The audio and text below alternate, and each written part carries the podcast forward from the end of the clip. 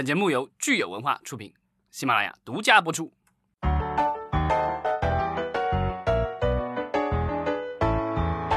欢迎大家收听新一期的影视观察，我是老张。大家好，我是石溪，今天是四月八号，星期三。这个我们先来看一下我们的听众留言。对，有一位叫豆豆的听友，他说：“看看公园景区就知道了，只要电影院敢开，就有人敢看。”这个留言非常有意思啊。对，清明节假期的时候，我确实是出去想去公园来着，然后想去那个奥林匹克森林公园，那外面人山人海的。车也找不到地方停，然后进门还需要那个排长队，可能要检查体温什么之类的吧，要，所以我就在门口望了一圈，然后就走了，根本就没进门，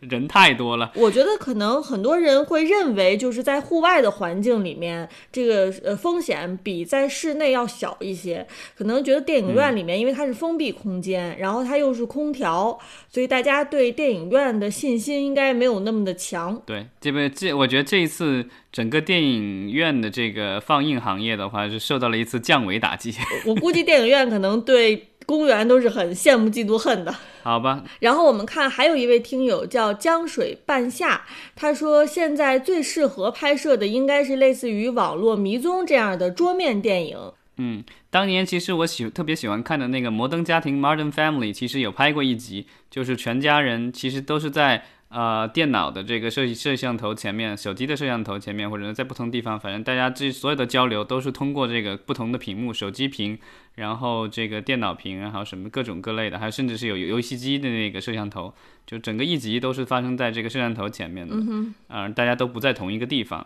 这样这种我觉得其实是可以做到的。既然就我们的听众能想到，但其实已经也已经有电有这个专业人士已经开始在谋划这个事情了。对美剧《办公室》的制作人，他们受到最近大家不得不要在家办公的启发，哈，是想策划一部剧，专门是讲大家都在家里面用这个视频会议如何办公的搞笑的事情。嗯，对，所以我觉得这个呃，疫情的话，其实永远都锁不住。呃，我们人的创造力，不管在什么样的状况之下，嗯，没错。我们既然说到创作者哈，今天其实呃有一个新闻出来是吸引了我的注意，就是关于这个我们的电影的导演，台湾的电影大导蔡明亮，他发表了一个公开信哈，是谴责说他的呃最新的电影《日子》呃已经这个资源被流出了，呃，他表示非常的失望。对这个就是盗版来说，对于创意行业基本上，呃，基本上都是一个毁灭性的灾难了。尤其是在电影还没有呃大规模的上映之前，就流流出了这个高清的资源的话。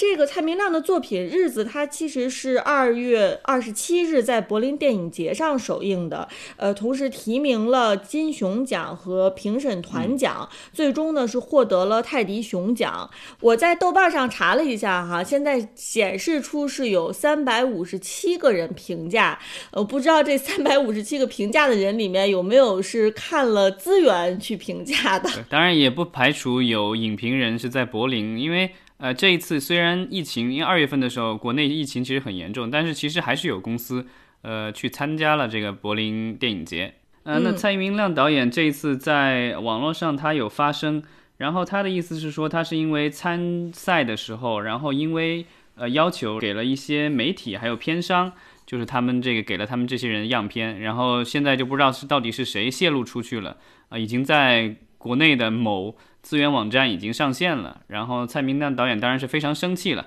然后也是希望能够这个把真凶给抓到。一般来说，这个电影节发给影评人或者媒体或者呃这个评审或者评委的作品，应该上面都会有水印儿吧？要看情况。原来很多的这种所谓的这种参，就是这个观看的样片吧，就是给这些评审或什么的看的样片。他们有些是加水印，但是现在的技术已经提升了很多了。我不知道这个蔡明亮导演的这部新片有没有用这样的手段啊？之前的话，我工作的时候其实接触到过，因为有时候就是要把影片去电影局送审或什么之类的，那电影局是不允许加这个就是水印的。那就是如果你想保证这个片子不被泄露的话，其实你可以再通过技术手段，在这个就是音频里面加入一个就是这种所谓的隐形的水印。人耳是听不到的，它通过电脑的识别，它是可以知道这个这个文件是来源于哪一个给给出去的哪一个版本。嗯，现在的我们的电影院其实就是说防盗版，其实也是一样的，就是说如果你去电影院盗录，然后盗录了这个视频了以后，然后把这个电影上传到网上。然后技术人员其实一分析那个音频，就能知道是在哪家电影院的。嗯哼，现在的技术已经很先进了。我我记得好像电影局之前是放了新闻的，就是现在好像所有的新片都采采用的是这种模式了。我其实比较好奇，就是说它这个资源的泄露可能有两种可能性，一种可能性是真的是有一个这个盗版的团伙，他们可能以牟利为目的的，就是会经常把一些参展参赛的影片通过一个固定的渠道泄露出去，以此牟利。那我觉得这个的确是挺可耻的。但是还有另外一种可能性啊，虽然我不知道这个可能性大不大，就是有些人他们他可能只是觉得说，哎，这个。资源到自己手里面，他没有特别的小心，然后可能也是 分享，而且他也了解说，可能我们在某一些地区放映这样的影片呢，本身也这个到电影院放映的可能性也不是很大。那他觉得说，哎，那我给出去就给出去了，能够有更多的人在流媒体上看到。当然，这并不。并不能为他们的这个就是流泄露资源的这个行为哈，就是狡辩。只是我就是说，可能这种以纯粹以牟利为目的的和一些可能不是特别小心的泄露出去了，呃，可能还是两种不同的情况。对，但不管就是说上传的人是是不是有主动牟利的这个行为，但是总是会有人拿到这个资源去做盈利的。这个倒是，因为有的时候我们看到一些资源，其实上面是已经加了广告的。嗯，对，所以就是还是有不法的这些商人会干这个事情。其实，呃，如果大家有兴趣的话，去可以去看一本书，书名我忘了，讲的是音乐行业。它其实就讲的是说，整个九十年代到两千年初吧，就是全世界的这个大量的这个唱片盗版，其实都来源于美国的某一个小镇上的一个，应该是飞利浦的一个 CD 工厂。嗯，这个就是那儿有一个员工，那员工其实就是一个很低级的员工，但是他干的事情非常的敏感，就是他都是在唱片上市之前能用能够拿到这个唱新的唱片，然后呢，因为那个那个工厂就是做这个复制这个唱片的地方，所以他拿到了这个唱片，在上市之前，他就把所有的唱片上的这个音乐都已经上传到这个就是一个盗版的这个网络上，在那个盗版的网络上，每一个这个上传者都会有账号。你上传东西上去，你并不能得到任何的回报。你得到回报，其实就是你能够这个数据库里所有的东西，你都能够自由下载。嗯，就是里面有电影、有游戏各种东西。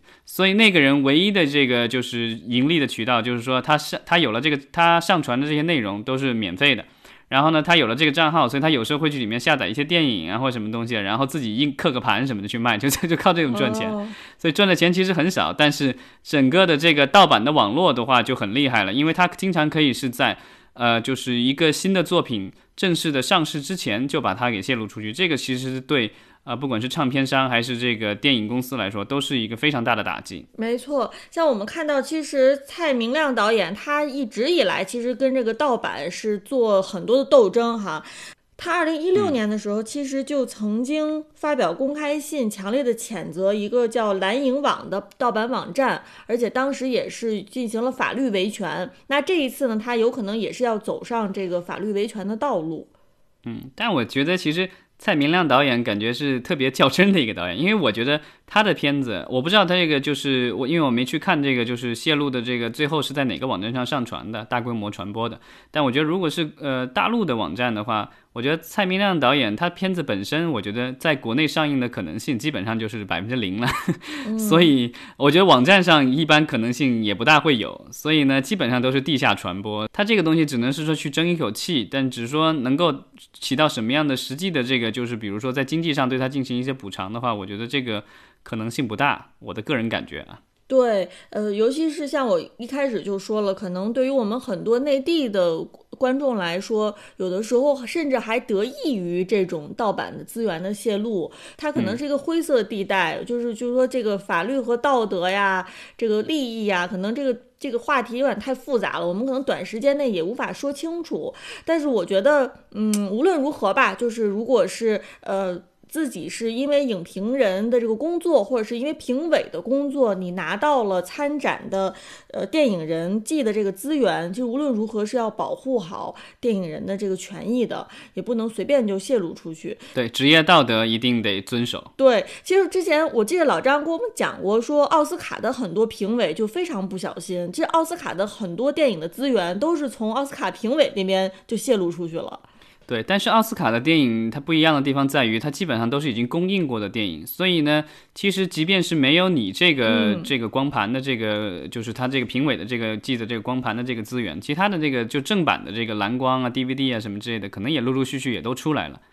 所以呢，其实它的影响没有那么大。对，这倒是。而且呃，奥斯卡评委拿到的那个光盘的话，它那个上面其实很多时候是会有有一点点水印的。另外的话，因为我之前看过一些这样的光盘，呃，它有时候会把某一些画面变成黑白的或什么的，跟这个你在电影院欣赏的版本的话，肯定是有有有小少量的这个差别的。所以我我觉得，如果我们听众朋友里面对这个话题哈有什么自己的见解，也可以给我们留言。我们也是希望能听到大家的想法。在就是看待这件事情的时候，比如说我看到蔡明亮导演他的公开信上写到说，呃，他对人性啊感到有一股寒意。我觉得他这个措辞，我听起来就觉得，哎，有没有这么严重啊？说心里话啊，我觉得是不是这个事情被他讲的有一点就上升到一个人性的高度？当然了，就如果是这个犯罪网络以以此来有这个巨额牟利的话，当然我觉得是非常可耻的。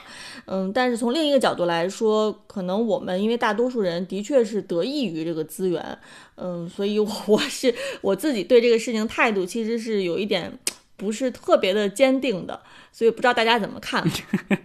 但我觉得就是呃，靠这个吃饭的人的话，我觉得基本上还是得。得对这个事情，我觉得还是得持批评态度的，因为这个事情毕竟你这个东西事情发生越来越多的话，这个将来的话，这行业就乱套了，因为你总是得要靠这个，因为你这电影这个东西就是靠影像来吃饭的，那你这个影像彻底就免费的出去了，那你挣不到任何钱。当然也有公司这个做过特别这个风骚的操作，我不知道大家有没有看过有一部电影叫做这个《地球上最后一个男人》。这是一部科幻电影，然后呢，最早最初第一部我忘了十几二十年前看的，然后那部电影的话花了几万美元拍的，但是效果非惊人啊！就是我觉得那部电影就是属于特别棒的一部科幻电影，虽然没有任何的特效，但你不得不佩服这个导演和编剧的这个就是水平。然后呢，后来这部电影的话就是就成了一算是一个算是类似于这种低成本的邪典电影。后来呢，这个制片人又拍了一部续集。但是他续集就采用了一个特别风骚的操作，